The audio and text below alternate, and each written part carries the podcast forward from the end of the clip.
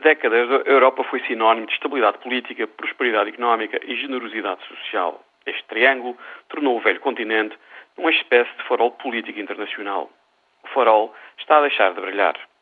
O excesso de dívida privada e pública, a evolução da demografia e da economia internacional pressionam o contrato social dos países europeus e forçam os seus governos e sociedades a fazer escolhas consideradas impensáveis há poucos anos.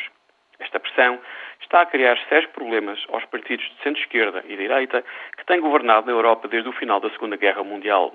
Veja-se o caso da França. O que torna a primeira volta das presidenciais francesas importante não é a votação da Frente Nacional de Marine Le Pen. O que é realmente importante é que a extrema-direita de Le Pen e a extrema-esquerda de Jean-Luc Mélenchon tiveram 30% dos votos. Um em cada três franceses votaram neles.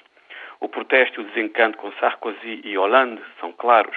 E se olharmos para a Itália e a Grécia, o cenário é pior.